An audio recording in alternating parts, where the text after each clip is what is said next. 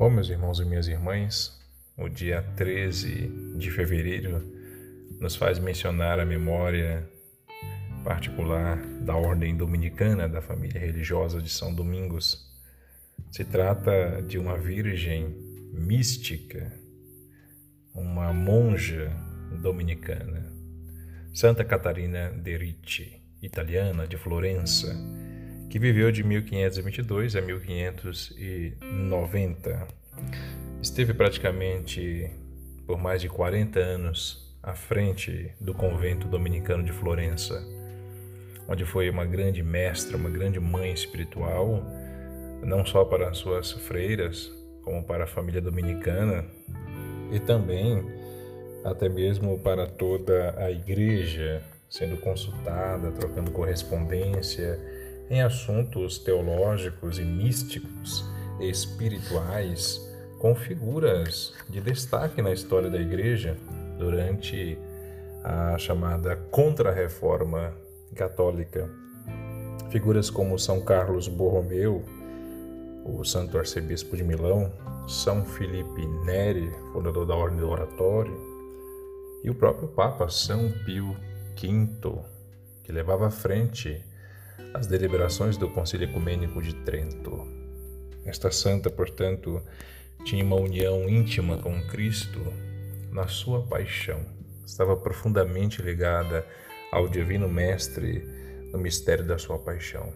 E foi-lhe concedida a graça de entrar em profundo êxtase místico espiritual, unindo-se aos sofrimentos da paixão de Cristo. De fato, desde a tarde da quinta-feira até a tarde da sexta-feira, até o pôr do sol da sexta-feira.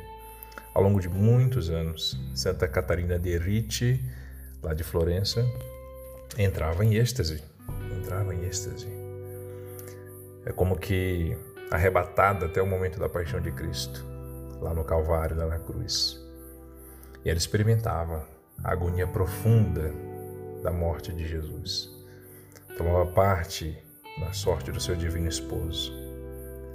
Esta virgem consagrada, esta dominicana, carregava consigo, depois dessa experiência, muitos sinais e gestos de maternidade espiritual, de esponsalidade consagrada, de liderança espiritual e auxílio que prestava, portanto, como disse, a figuras públicas da igreja. Saía, extrapolava as muralhas do seu convento a sua fama de santidade, a sua maternidade e liderança espiritual. De modo que esta santa passou por duras provações até o final da sua vida, sempre entrando em êxtase, de quinta-feira de tarde até sexta-feira de tarde, entrando em harmonia. Era visível. Não lhe foi concedida os sinais visíveis da paixão. Ela não transverberou chagas, não apareceram os estigmas da paixão no seu corpo, mas ela o sentia no interior da sua alma.